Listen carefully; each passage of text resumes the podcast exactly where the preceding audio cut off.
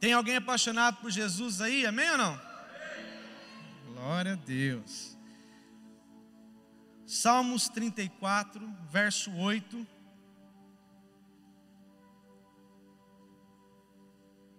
Diz assim: Provai e vede que o Senhor é bom. Repito, provai e vede que o Senhor é bom. Senhor, eu quero te louvar por mais esse momento, te pedimos, fale conosco pela tua santa palavra. Deus, queremos ouvir a tua voz. Abençoe os nossos irmãos da Libras, guarde a vida da Sara, fale com ela, fale com aqueles que estão em casa também. Cumpra a tua vontade para esse dia, em nome de Jesus. Amém. Irmãos, semana passada, você que esteve conosco, eu falei um pouco sobre se aquietar em Deus e saber que o Senhor é Deus. Falamos um pouco que é necessário você, em momentos difíceis, se aquietar para descobrir essa movimentação de Deus, para descobrir esse Senhor magnífico que não perde o controle de nada. Mas durante a ministração, Deus começou a falar comigo também a importância de provarmos esse Deus. Então, eu entendo como um processo. Você se aquieta, então você descobre Deus ali no ambiente, mas agora é necessário você e eu nós provarmos desse Deus. É como, né, eu dei esse exemplo pela manhã, é como se aqui tivesse uma pizza deliciosa de quatro queijos. Hum? Meu Deus, aquela pizza maravilhosa, mas ainda eu não sei que isso aqui é pizza. Então, né, vem o pastor Jaci e me apresenta: olha, Mateus, isso aqui é uma pizza de quatro queijos saborosa, a melhor da cidade. E então eu passo a quê? A conhecer que aquele alimento é pizza. Porém, queridos, o saber que aquilo é pizza ainda não me dá a experiência no gosto, no paladar que aquilo é pizza. Para eu poder então é, saber o gosto, eu vou precisar o que? Provar, degustar, comer aquela pizza. E com Deus, muitas vezes, nós vivenciamos algo parecido. Nós nos achegamos à igreja, nós até mesmo aceitamos a Cristo, sabemos sobre Ele, mas a grande pergunta é: será que o que eu estou é, me relacionando com Deus está só no campo do conhecimento ou está no campo da degustação, no campo de eu provar que Deus é Deus.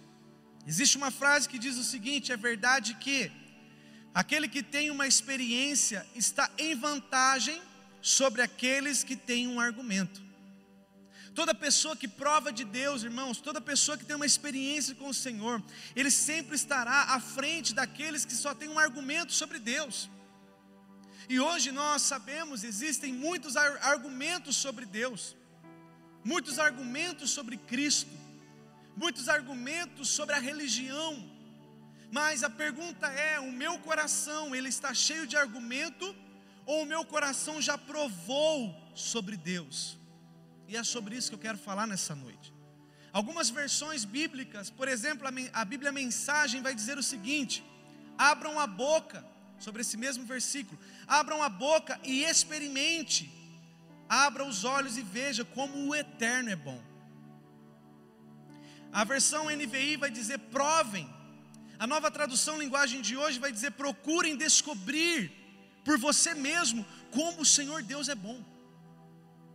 A nova tradução linguagem de hoje vai trazer essa percepção para nós. Olha, prove, descubra você mesmo o quanto Deus é bom.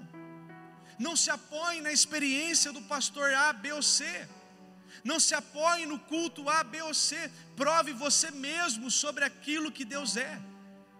Porque, como eu disse, eu poderia, se você não soubesse o que era pizza, dizer para você os detalhes e detalhes da pizza, mas você ficaria só no campo do conhecimento. Você só descobriria o precioso valor, né? Gostoso da pizza comendo ela. Irmãos, e assim é com Deus. Muitas vezes nós viemos de religiões a qual nos apresentaram até Deus, mas nós não o provamos. Não gastamos tempo de intimidade, de relacionamento com o Senhor. E a ideia de Deus não é que você fique somente no campo do conhecimento, mas Deus quer que eu e você possamos ir mais fundo com Ele. Por exemplo, no original hebraico, quando Davi estava escrevendo esse, esse versículo, quando ele fala provai, Davi estava dizendo perceba Deus, prove Deus. Esse provar é diferente de Malaquias 3. O provar de Malaquias é: eu dei meu dízimo e agora eu provo se Deus realmente vai me dar aquela bênção. Isso é um tipo de provar. Esse provar aqui é de degustar, experimentar o Senhor, ter o Senhor como uma experiência viva. E aí, a grande pergunta que surge é: hoje, hoje, irmãos, você e eu somos simpatizantes de Deus? Nós acompanhamos Deus ou nós vivemos uma comunhão profunda com Deus? Nós somos seres que participamos de cultos após cultos, ou Deus é na minha vida todos os dias uma experiência exata, uma experiência preciosa, a qual eu provo dele. A Bíblia diz que Jó, ele passou por isso. Jó capítulo 42 vai dizer o seguinte: Jó faz uma declaração dizendo: Senhor, antes eu conhecia de ouvir falar, mas agora os meus olhos te veem. Esse agora os meus olhos te veem é, Senhor, agora eu te provei. Eu provei a tua bondade, eu provei a tua fidelidade, eu provei o teu amor. Então agora, Senhor, os meus olhos te veem.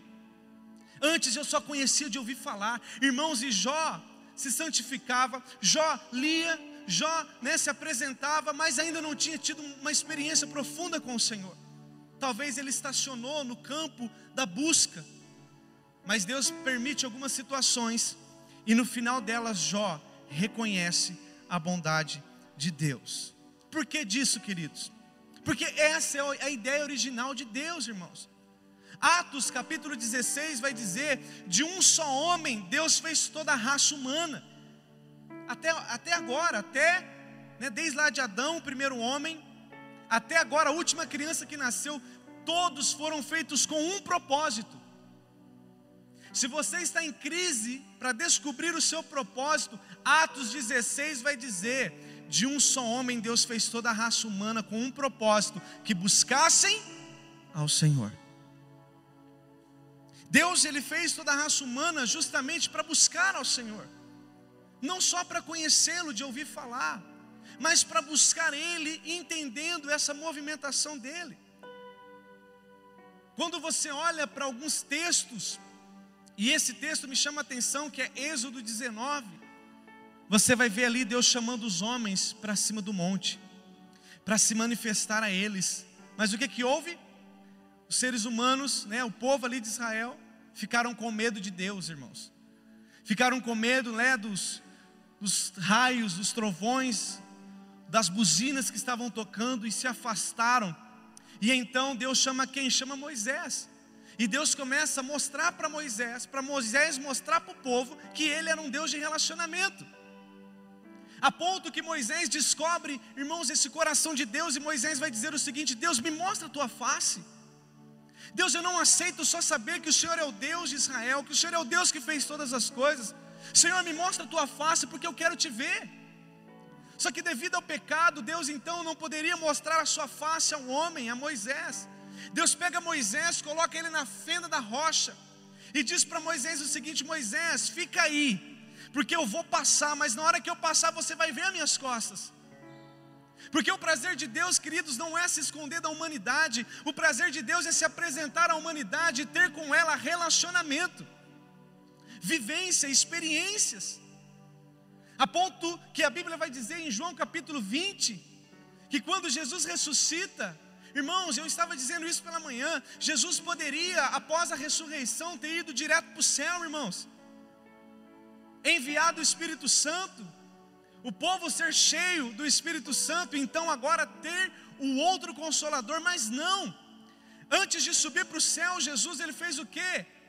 Foi lá, aonde os discípulos estavam reunidos aonde os discípulos estavam reunidos, e aonde os, os discípulos estavam reunidos, ele se apresentou aos discípulos.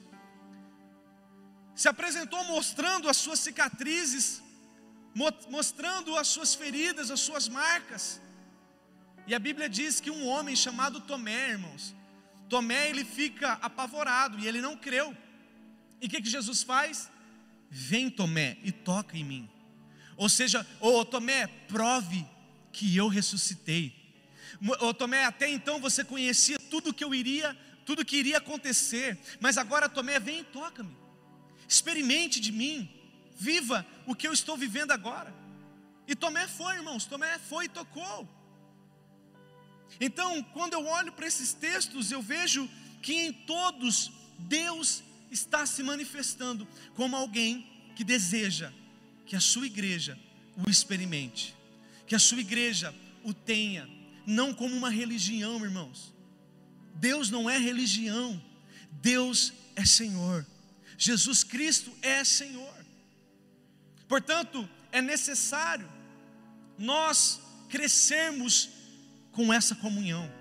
O apóstolo Pedro, isso me chamou muita atenção. O apóstolo Pedro, em sua primeira carta, no capítulo 2, ele vai dizer o, o seguinte: Olha, vocês sejam como recém-nascidos que anseiam pelo leite.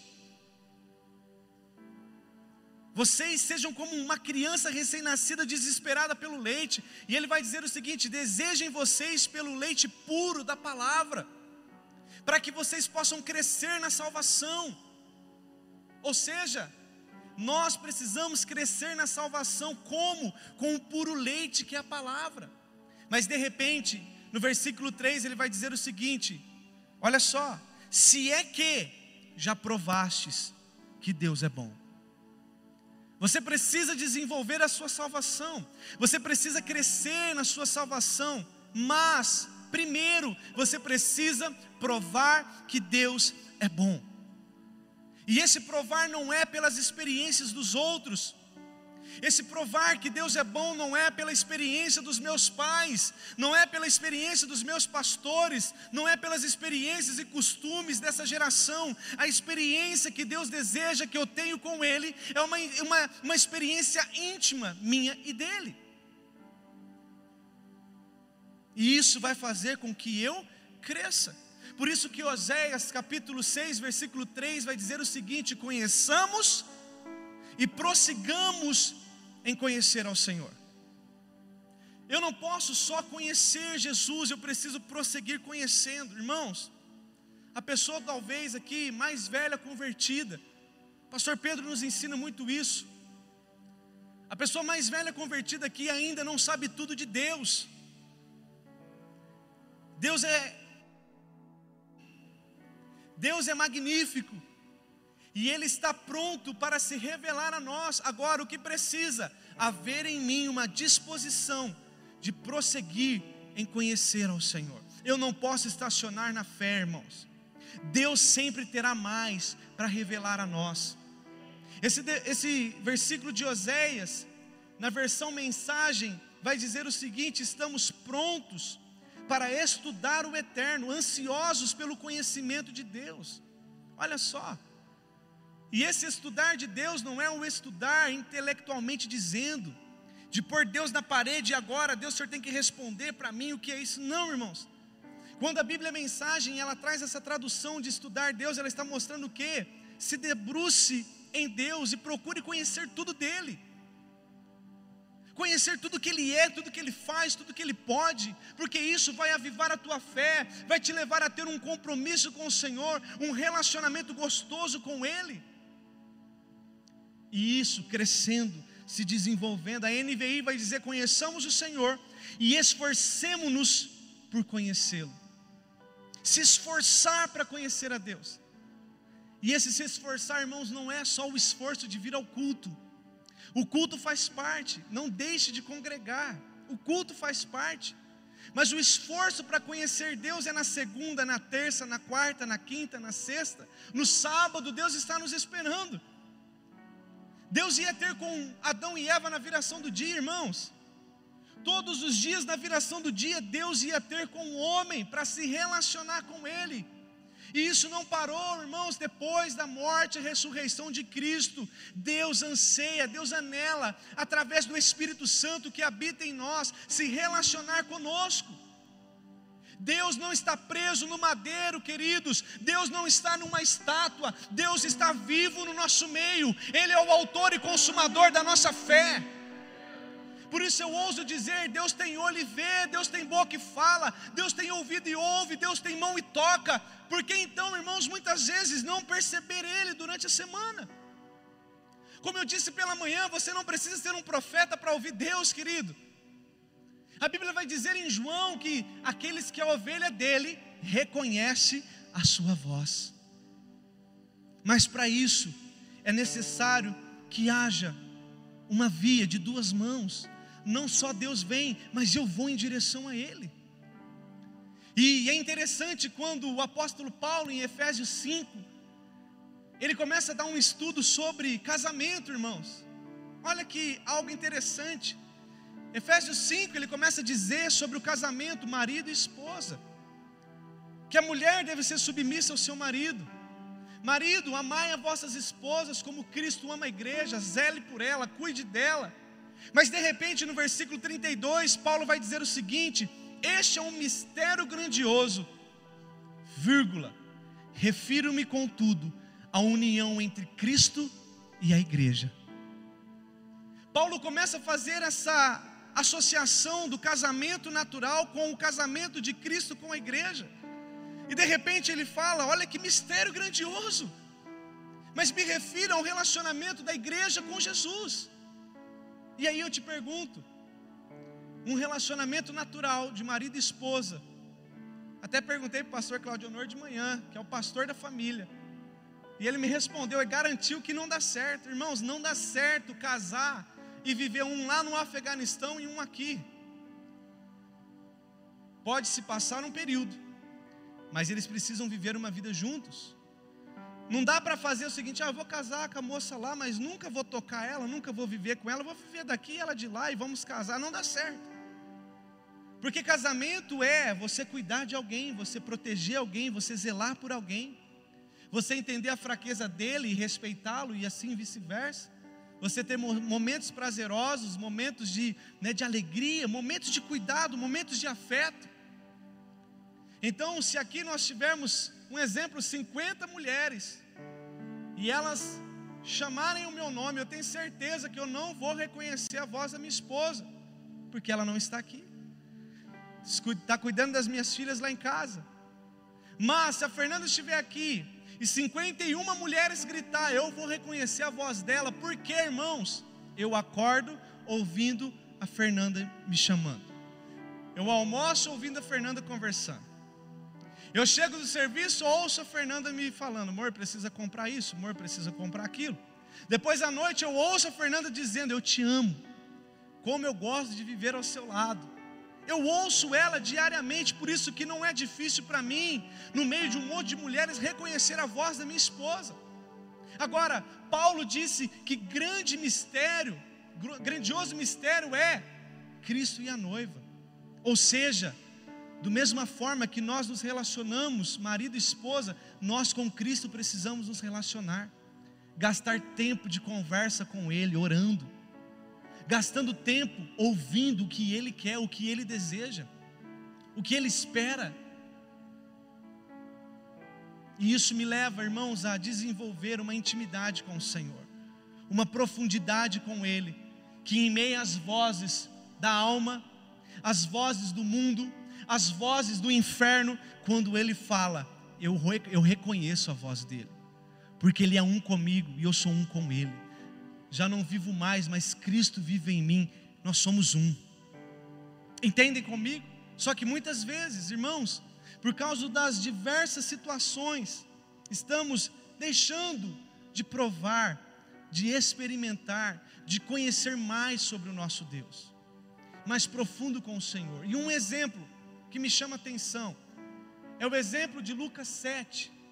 Quando Jesus ele foi comer na casa de um certo cobrador, desculpa, sobre um, um certo homem chamado Simão, um fariseu. Quando Jesus ele entra na casa daquele homem, algumas coisas ali acontecem que mostra a insensibilidade de Simão para com Jesus e que muitas vezes estamos cometendo, queridos. Você vai ver lá que Jesus ele entra na casa de Simão. Ele até foi convidado, mas Simão deixa de honrar Jesus. Simão deixa de respeitar Jesus. Simão deixa de ir mais profundo com Jesus. E não é isso que Deus quer, queridos. Quantas vezes nós até temos Jesus na nossa vida, como Simão. Simão estava lá. Jesus estava lá na casa de Simão. Foi convidado, sentou-se à mesa junto com os outros, mas Simão fez pouco caso. Porque quando aquela pecadora, ela demonstra um ato de adoração a Jesus, Simão questiona, e Simão sabia quem era Jesus, irmãos. Porque quando aquela mulher começa a adorar Jesus, Simão fala assim: se ele fosse profeta, saberia que essa mulher era uma prostituta. Simão sabia que Jesus era profeta, mas ele não experimentou o profeta, o Nazareno, o Filho de Deus. Por isso que Jesus olha para ele e vai dizer o seguinte: Simão, eu entrei em tua casa e você nem lavou meus pés, Simão. Olha que triste, queridos. Porque na época, só para você entender, na época quando havia um jantar, um almoço, que as pessoas iam à mesa comungar ou né, ter ali o seu momento de comunhão. As mesas da época eram mesas baixas, pequenas. Então as pessoas não tinham cadeira na época. As pessoas então elas se sentavam, apoiavam o cotovelo, os pés ficavam para trás e eles iam comendo. Pegava, colocava na vasilha e ia comendo. Então quando a pessoa chegava, ela tinha que lavar os pés, porque imagine você uma mesa grande e todo mundo com os pés expostos, não havia sapatos bonitos como os de hoje, eram sandálias, alparcas. E na época não havia asfalto, nem paralelepípedo, era estrada de terra. E na época os, os meios de, de condução não eram os carros, eram animais. Então imagina, estrada de terra com excrementos de animais. E os homens andando naquela estrada. E eram caminhos longos. Então suava o pé, entrava, entrava poeira, podia pisar de repente ali num, né? Você sabe o que, né? Não preciso falar, você sabe que ainda você vai jantar, então eu vou te poupar. Aí pisar, aí chegava no lugar, o que, que tinha que fazer? Lavar os pés, irmãos, para sentar-se à mesa. Mas quando Jesus entrou, nem isso fizeram com ele. E a história diz que o escravo que fazia isso, porque era uma condição ruim ficar lavando pé, sujo. Mas quando o anfitrião da casa notava que aquele que havia chegado em sua casa era maior do que ele, ele saía da mesa, tirava o escravo e ele mesmo lavava o pé daquele hóspede, daquele convidado. Por quê? Porque ele estava dizendo o seguinte: na minha casa você é bem-vindo e na minha casa você tem lugar de honra. E Simão, queridos, não fez isso com Cristo. E a grande pergunta é, irmãos, quantas vezes nós estamos como Simão? temos Jesus na nossa vida, professamos a fé em Cristo, mas não honramos a Cristo, não damos lugar de honra a Cristo, damos honra a tudo à nossa volta, mas não damos honra ao Senhor. Quer ver uma coisa? Quantas vezes Deus está ali para falar ao nosso coração, para ter um momento de intimidade conosco, através das santas palavras, porque a Bíblia não foi feita para ficar aberta no Salmos 91, empoeirada no canto de casa. A Bíblia foi feita para eu e você lermos sobre Deus, conhecermos o Senhor, provarmos que Ele é bom, termos diretrizes para como caminhar nesse mundo. E quantas vezes Ele quer falar conosco, e vivemos todo o ativismo do dia e não paramos para ouvir a voz dEle. Quantas vezes nós estamos num culto como esse, talvez, e exceto em um caso né, e outro, muitas vezes estamos aqui, irmãos, e Deus está se manifestando, falando conosco, e muitas vezes nós estamos desconectados de Deus. Estamos aqui de corpo presente, mas a nossa mente está lá em casa, está lá no problema da segunda-feira, do trabalho, nas contas. Né? A nossa mente de repente está desligada daqui, está lá no Palmeiras que nunca ganhou um mundial, aleluia. Preocupado com as situações, os corintianos possam ouvir um amém? Né, Nicole? Glória, glória.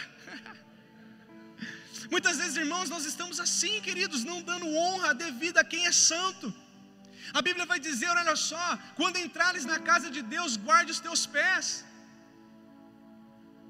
Ou seja, tome cuidado, né, ao entrar na casa do Senhor, entre com honra, com reverência.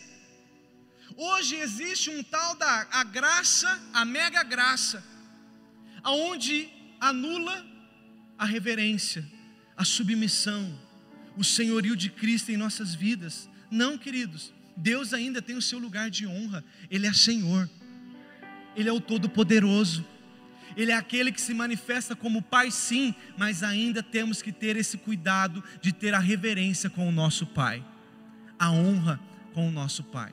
Depois a Bíblia vai dizer que Jesus olha para Simão e disse: Simão, e você nem me beijou. Eu entrei na tua casa e você não me deu um beijo.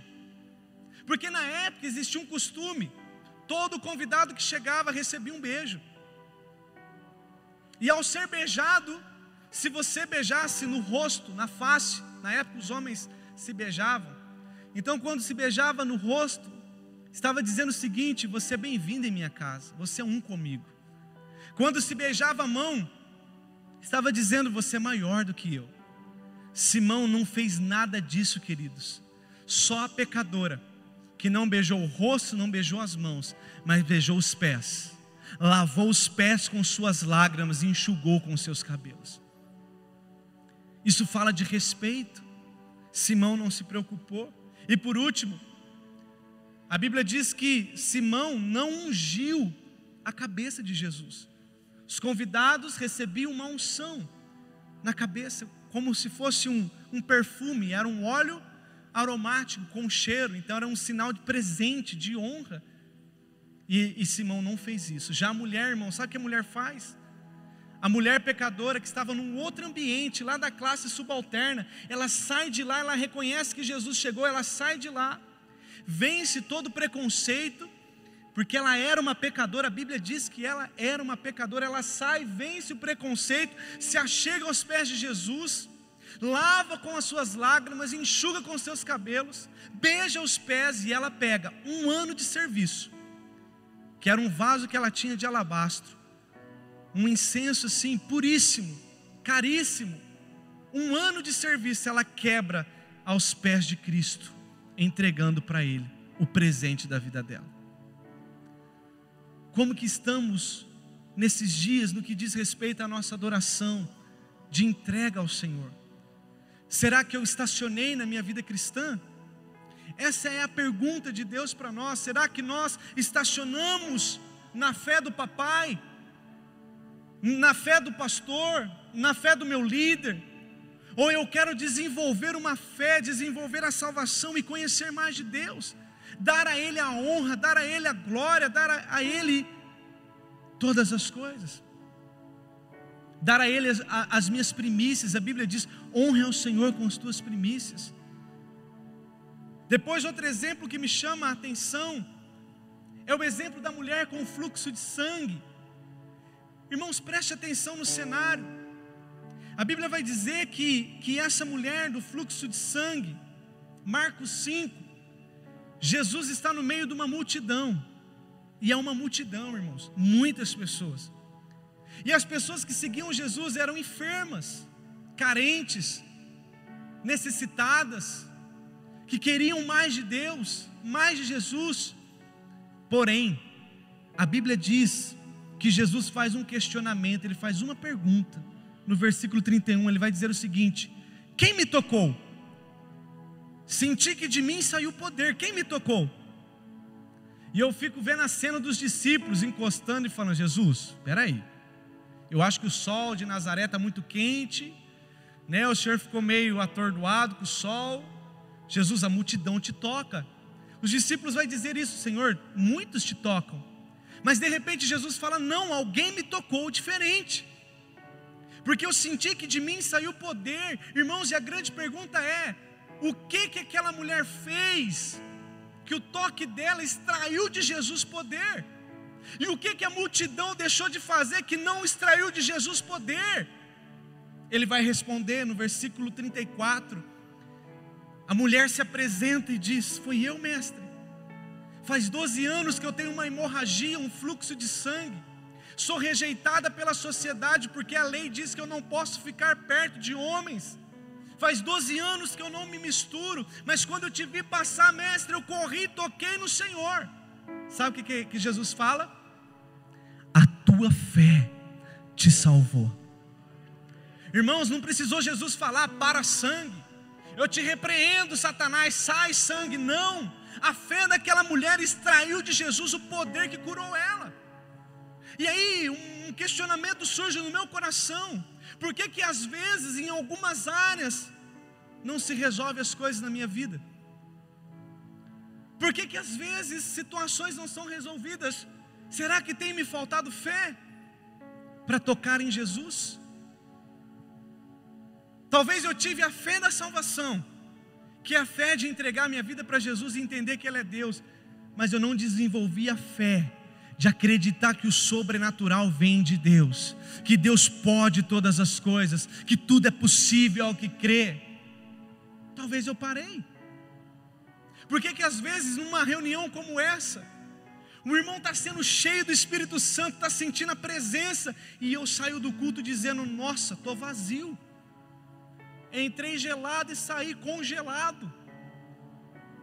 Será que o problema é o pastor, é a mensagem, é o louvor? Não. Somos nós que paramos de desenvolver a nossa fé com o Senhor. Não, não adianta, queridos, jogarmos a culpa, porque a Bíblia diz que até para o sedento, até o amargo é doce. Quando eu quero Deus, quando eu desejo Deus, irmãos, até o, o amargo é doce.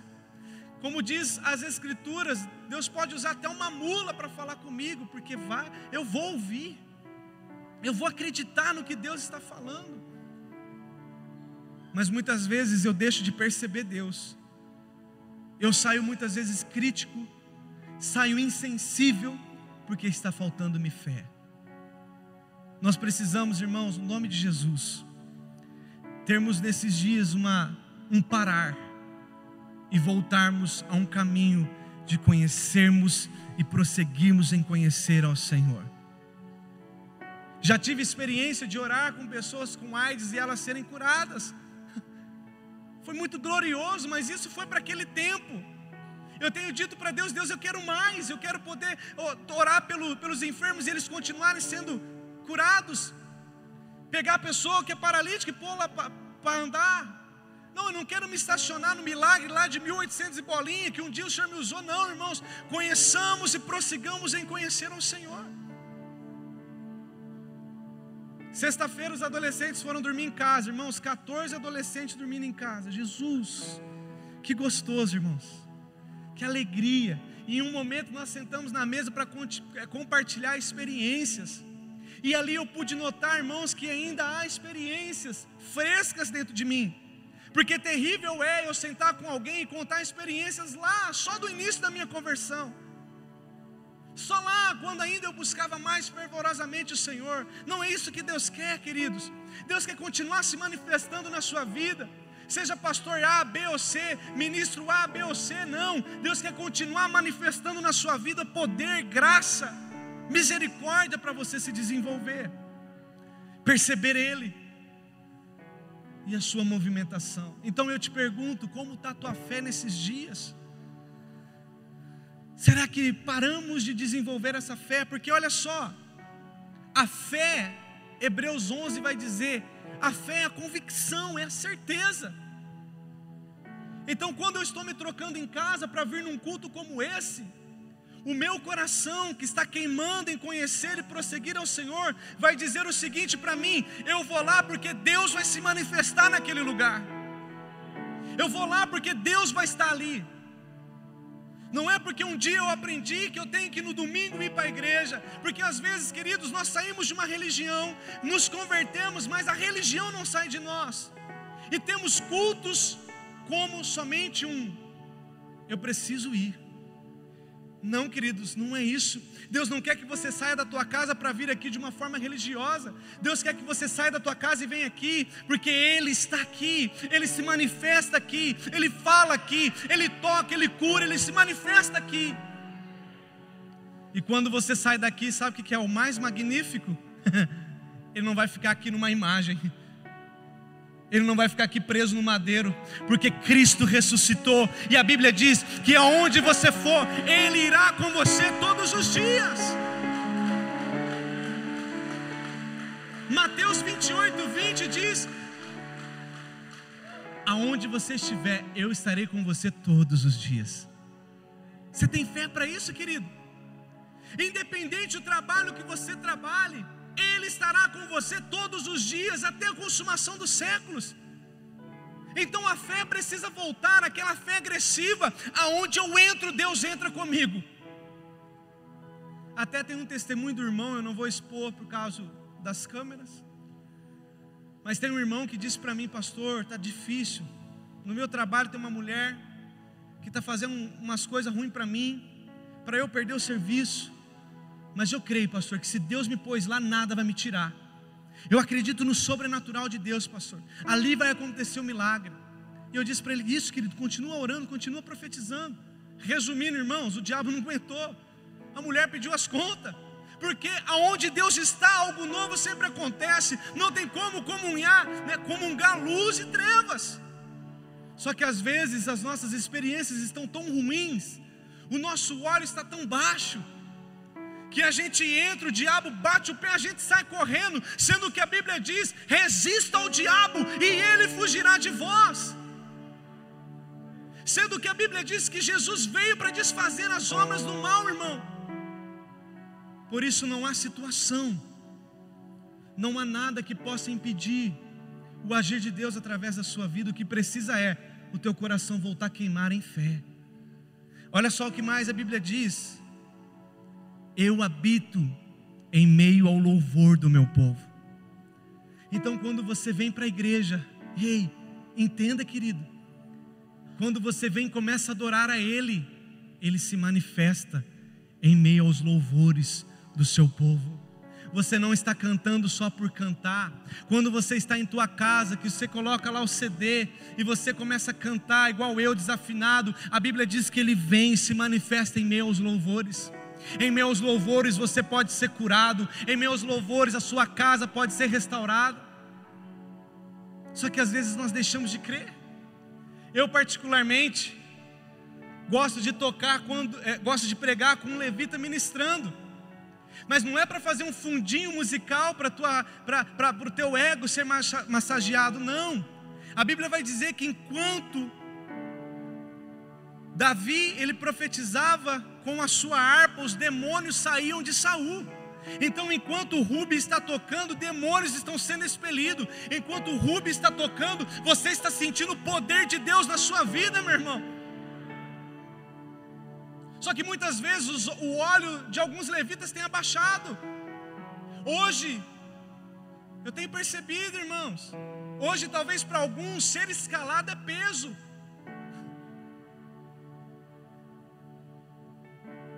E eu já disse aqui, e não tem problema com câmera, irmãos, porque a nossa vida é isso aqui, a gente não tem nada que esconder, a igreja é isso aqui. A próxima vez que eu ver, no momento que eu for chamar para oração e eu ver levitas saindo lá de fora e entrando, eu vou dizer: não suba no altar, porque você ficou o culto inteiro, né, a palavra inteira lá fora e não ouviu a palavra. Não sobe se você não conseguiu ouvir a palavra, que é o poder de Deus se manifestando através das Escrituras, o que, que você vai oferecer para Deus? Nós não precisamos de mãos, irmãos, nós não precisamos de talentos, nós precisamos de coração cheio do Espírito Santo. É isso que vai fazer a diferença.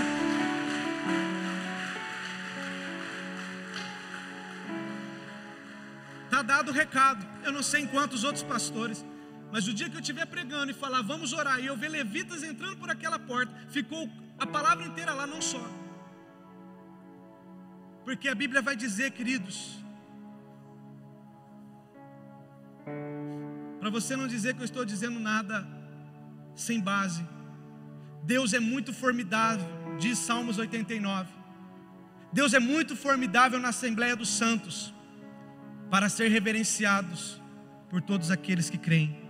Guarde o seu pé, Eclesiastes 5 diz, e não refira palavras precipitadas na presença de Deus. Precisamos voltar àquele lugar, queridos, de temor, sabe? De entrar na presença dEle e dizer: Deus, tem misericórdia de mim. Deus, trabalha as minhas mãos para que eu entregue ao Senhor um sacrifício puro e agradável a Ti, Jesus. Deus habita em meus louvores, irmãos. A Bíblia diz: clame a mim responder-te-ei, queridos. De manhã fizemos isso. Falei, irmãos, vamos ficar de pé, de pé para orar pelo pastor Pedro e a pastora Jaqueline. Agora pedi para o pastor Claudionor fazer isso. E de manhã eu disse, irmãos, quando nós pedimos para orar, ore junto conosco. Porque está escrito: clame a mim e responder-te-ei. Irmãos, eu tenho que ter essa fé. Se eu clamo, Deus responde. Porque a oração de um justo, ela pode muito em seus efeitos. Nós podemos mudar o quadro da pastora Jaqueline, irmãos. Então não saia da sua casa para vir para cá só para receber a bênção. Saia da tua casa para vir para cá para oferecer o teu culto ao Senhor. A tua oração pode mudar a história desse mundo. A tua oração pode mudar a história dessa cidade. A tua oração pode mudar a história do teu vizinho.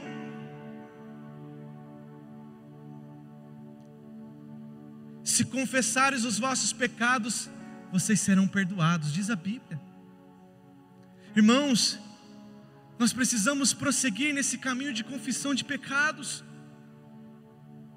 Quando somos novos convertidos, parece que o quebrantamento vem e nós nos esvaziamos, pedimos perdão por tudo, mas parece que daí vai crescendo, vai crescendo, vai amadurecendo e aí parece que vai se perdendo algum temor, alguma. E aí pecados passam a ser normais, irmãos, não existe normal. Pecado é pecado. E precisamos acreditar que quando nós confessamos os nossos pecados, Ele é fiel e justo para nos perdoar. Pecado tem cheiro, pecado tem nome, pecado tem lugar. Por isso que a Bíblia vai dizer: convertei-vos, porque está próximo o reino dos céus. Pastor, mas eu já sou crente há 50 anos, tá? Mas pecamos. E em nossas orações, eu preguei isso na sede quarta-feira.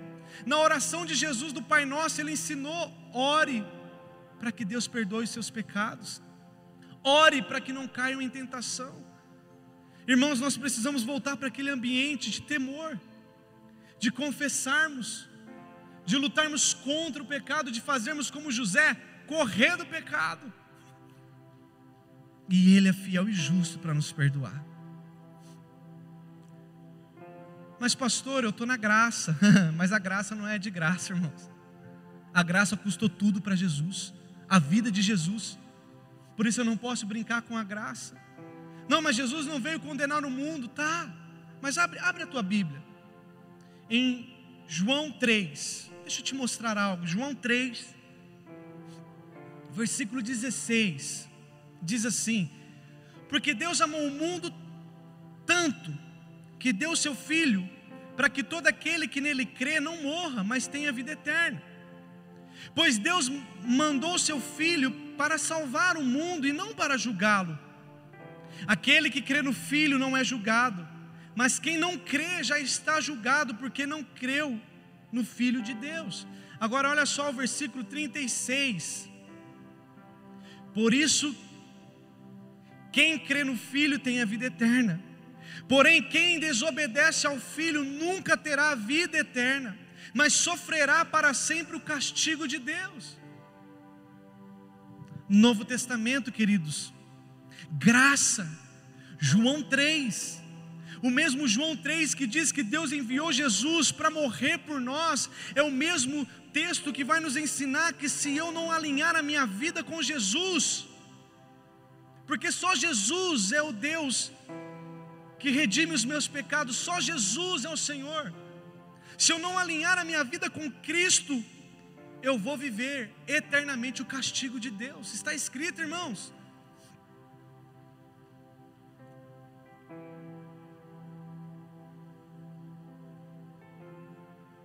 Então eu tenho dito para Jesus: entre a maturidade e a simplicidade de um novo convertido, eu prefiro a simplicidade que me leva a me dobrar aos, teus pés e te pedir perdão pelos meus pecados. Porque está escrito: se eu não me alinhar com o filho, eu vou viver o castigo eterno. Mas Jesus não veio para não julgar o mundo? Sim. Ele não veio para julgar o mundo. Mas eu preciso me alinhar com Ele, porque se eu não me alinho com Ele, eu estou fora.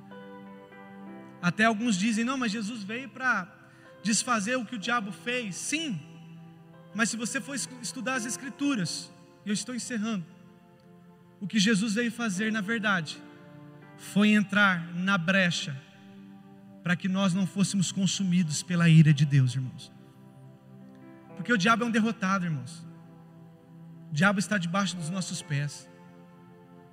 Mas ele veio para se pôr na brecha por nós, para que nós não fôssemos julgados e condenados pelo Pai, porque o homem pecou e destituído foi da glória de Deus. E quando ele aceita Jesus como seu único e suficiente Salvador, quando ele entrega sua casa para Jesus, o seu único e suficiente Salvador, então a graça entra e eu não sou condenado pela ira de Deus. O véu rasgou, mas o Santíssimo continua sendo Santíssimo, irmãos. Deus continua sendo santo. E eu preciso ter essa fé, essa fé que me move, essa fé que me lança. E por último, Jeremias 29, 14, vai dizer o seguinte: Deus dizendo, e eu serei achado por vós. Eu até brinquei de manhã usei o exemplo do pastor Claudio, eu vou usar outro exemplo, pastor Jaci. pastor Jaci foi brincar de pique-esconde com Vinícius, faz tempo, né? Porque muito tempo, né, pastor? Vinícius já está casadão. Mas lá ele foi brincar de pique-esconde com Vinícius, irmãos. Na inocência do Vinícius pequenininho, se o pastor Jaci fosse se esconder, com a maturidade dele, o Vinícius nunca encontraria ele. Mas você é pai, você sabe disso. Quando você vai brincar com seu filho pequeno, de pique-esconde, eu faço isso com as minhas filhas, são pequenas. Você tem que deixar o pé para fora, não é, pastor? Você deixa o cotovelo aparecendo e ela vem, ah, te achei, pai. Radiante, como se ela tivesse descoberto o universo. Quando Deus está dizendo, e eu serei achado de vós, sabe o que, que é? Nós vamos buscar irmãos e Ele vai deixar ao lado assim, ó, para você encontrar Ele. A ideia de Deus não é se esconder da humanidade. A ideia de Deus não é ficar preso num templo. A ideia, a ideia de Deus não é ficar crucificado na madeira ainda. A ideia de Deus é buscar-me-eis e me achareis quando me buscar de todo o vosso coração. E eu serei achado de vocês. Então eu te pergunto: como está o provai e vede que o Senhor é bom. Se você ainda não entregou a sua vida para Jesus, entregue, querido. Ele é o único caminho, Ele é o único Senhor. E se você já entregou a sua vida para Jesus, mas você percebe que por algum tempo, em algum espaço da vida, você deixou de provar Ele, de experimentar Ele, de desenvolver a sua salvação com Ele, retome. Deus te quer, Deus te ama, Deus espera se manifestar para você. Por isso que 1 Coríntios 11, quando Jesus está falando da Santa Ceia, Paulo está falando da Santa Ceia, ele vai dizer o seguinte: olha, Jesus na, na noite que foi traído pegou o, pegou o pão e deu graça e disse: Esse é meu corpo, fazer isso em memória de mim. E o que, que você faz com o pão? Quando nós estamos com a ceia e a gente entrega a ceia para você, e nós dizemos: provai o pão, o que, que você faz? Você leva para casa? Você deixa lá na estante o pão e o cálice? Ou você degusta aqui no salão, você come o pão e toma o suco? É isso que Deus quer que você faça com Ele. Que você experimente Deus. Que você fale com Ele e Ele vai falar com você. Que você busque Ele e Ele vai se manifestar a você. Amém ou não? Vamos ficar de pé, vamos orar. A Bíblia diz: Amo os que me amam, e os que me buscam de madrugada me encontram. Deus se manifesta aqueles que o buscam. Faça uma análise com você mesmo agora, querido. O que nesse culto talvez aconteceu com um, mas não aconteceu comigo ainda? Por que, que um já foi batizado com o Espírito Santo e eu ainda não?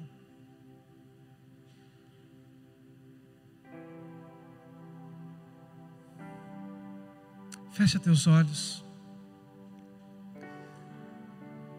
O Senhor está aqui, queridos. A Bíblia me garante isso. Que Deus está no seu mais alto e sublime trono, Jesus à sua destra, e o Espírito Santo está aqui, que intercede diante de Deus com gemidos inexprimíveis. Que Deus habita em meio aos louvores. O puro louvor a pura adoração. Por isso, prove, prove do Senhor agora. Deus quer ser amado, queridos. Deus quer ser bus reverenciado, buscado por nós. Eu sei que nós estamos em um período de pandemia, e tome cuidado com isso. O número de pessoas se desviando tem, cres tem crescido muito porque muitos pararam de olhar para Cristo e colocaram os seus olhos no caos, na pandemia. E talvez estão agindo por as suas próprias forças. Mas Ele é o autor da vida, queridos. Ele não perdeu o controle. Antes que houvesse dia, eu sou e ninguém há que possa fazer escapar das minhas mãos. Agindo Deus, quem impedirá, irmãos? Diz as Escrituras. Talvez você tirou os olhos dele e colocou os olhos na crise financeira. Faça como aquele menino que o pastor Claudionor citou aqui da Bíblia, João 5. Olhe para Jesus, mas e o caos? Olhe para Jesus, Ele é o único que multiplica. Ele é o único que faz um homem andar sobre as águas. Ele é o único que faz uma muralha cair quando um povo grita. Ele é o único que faz o machado que afundou voltar à superfície. Ele é o único que dá vista aos cegos. Ele é mesmo Deus de José, que deu habilidade para José administrar o Egito em dias de crises. Por isso se renda a Ele, meu irmão. Se renda a Ele, não se preocupe com câmeras, não se preocupe com os irmãos que estão à sua volta. Esse é o teu momento com o Senhor. Talvez o erro de Simão foi se preocupar com os outros fariseus. Talvez o erro daquela multidão foi se preocupar com o que vão dizer. Se eu chorar, vão pensar que eu estou em pecado. Que pense Deus procura corações verdadeiros. Deus procura por verdadeiros adoradores. Se Deus procura por verdadeiros adoradores, significa que existem os falsos.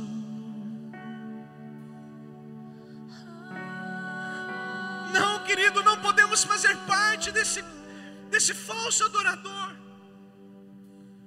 que muitas vezes habita dentro de nós se desprenda, se desligue. Se desligue de tudo que te prenda, porque ainda Ele está dizendo: pomba minha, que anda escondidas pelas penhas, mostre a tua face, porque eu quero te ver. Adore ao Senhor, querido. Chore anaragaçô marabalamaxê. Tu és o único importante nesse lugar, Jesus. Nós te damos reverência nesse lugar, Jesus, Filho de Deus. Tu és o único Senhor, Deus. É El Shaddai, Elion, Yeshua Hamashia, tu és grande nesse lugar. Tira toda insensibilidade do meu coração. Sim, Senhor, o Senhor se manifesta. Se manifesta em meus louvores do teu povo. Espírito Santo, batiza com o teu fogo nessa noite. Assim como o Senhor fez na igreja de Atos, batiza o teu povo, Senhor. Revigora, Senhor, dá força ao cansado. Eu provei e vi. Diga isso para ele, querido. O mais doce amor que liberta o meu ser. És o mesmo ontem, o mesmo hoje, serás o mesmo eternamente. Pra- A tua palavra foi pregada, foi lida. Agora é só com o Senhor, eu não posso mais. Mas o Senhor pode tocar, Senhor. O Senhor pode se manifestar. Quero dizer para você, meu irmão, que o diabo não tem espaço nesse salão, o inimigo não tem espaço nesse lugar. Aquilo que você está sentindo é o poder de Deus se aperfeiçoando, se manifestando na sua vida.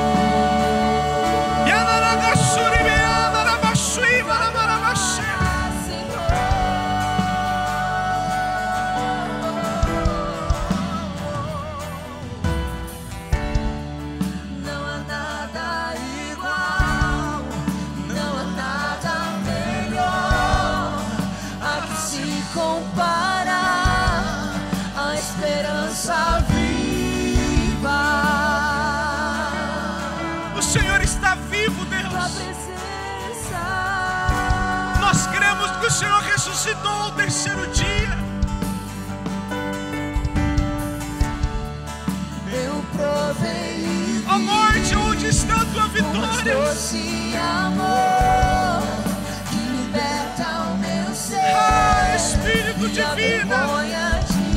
desfaz. Eis aqui a tua igreja que te adora, Senhor. Tua presença. Eis aqui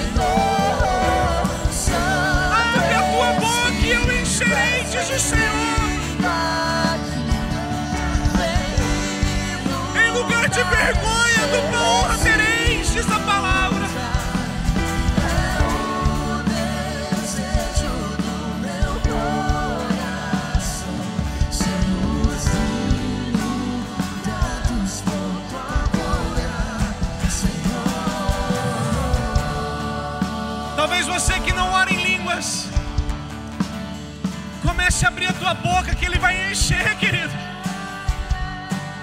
Ele é o mesmo, Ele é o mesmo do Atos dos Apóstolos, Ele é o mesmo. Você que está na sua casa, nos assistindo agora, seja batizado com o Espírito Santo. Sinta a tua casa sendo cheia com a glória de Deus.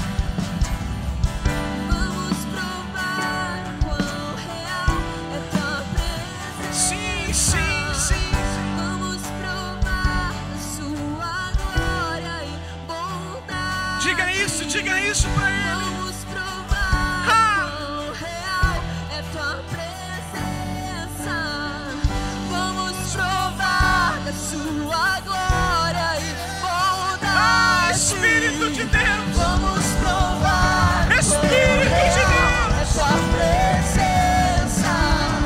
Vamos ah, Espírito da profecia. Glória e bondade. Vamos pregar. Vamos ah, Espírito da profecia. Real, Espírito da profecia. Abra ah, a mão, não assista o culto, não. Seja cheio, seja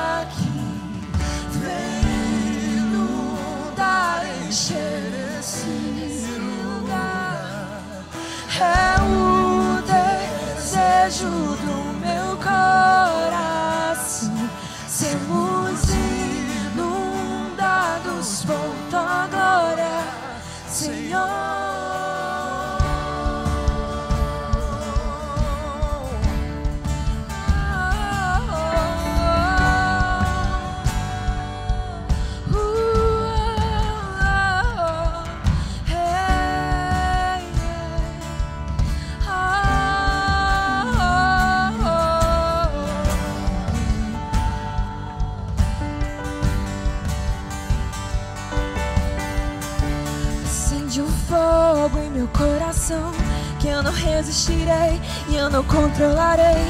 Eu quero mais de ti, Deus. Eu quero mais de ti, Deus. Acende um fogo em meu coração que eu não resistirei e eu não controlarei. Eu quero mais de ti, Deus. Eu quero mais de ti, Deus.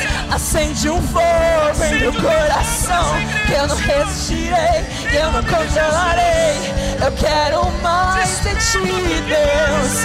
Eu quero mais de ti, Deus. Acende um fogo em meu coração que eu não resistirei e eu não controlarei. Eu quero mais de ti, Deus. Eu quero mais de Deus. Acende um fogo em meu coração que eu não resistirei e eu não controlarei. Eu quero mais de ti, Deus. Eu quero mais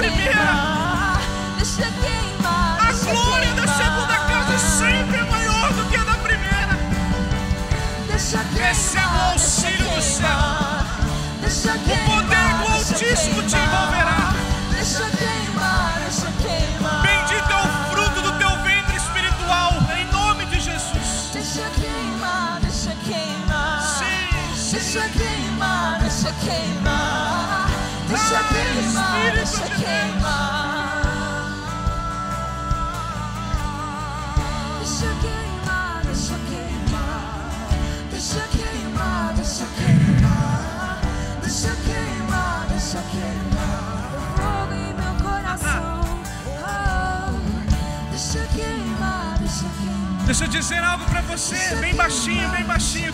Continua, bem baixinho. A Bíblia diz que a imagem de escultura tem olho e não vê, boca e não fala, ouvido e não ouve, mãos e não apalpa. E todos aqueles que o servem se tornam semelhante a elas. A Bíblia diz, irmãos. Agora eu te pergunto, a recíproca é verdadeira. Se o teu Deus tem olho e vê, boca e fala, ouvido e ouve, mãos e toca, é tempo de você, por onde for, manifestar esse Deus. tocando, avivando, ouvindo, falando. Por isso, você que crê nisso, levanta a tua mão para o céu e dê um aplauso bem forte ao Senhor.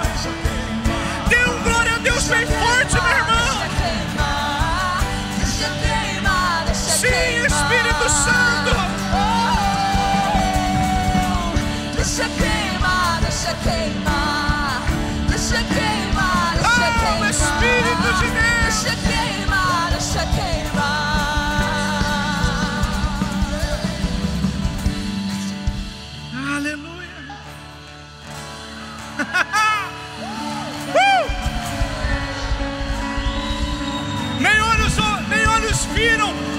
ouvidos ouviram e nem subiu ao coração do homem aquilo que Deus fará nesse lugar, meu irmão.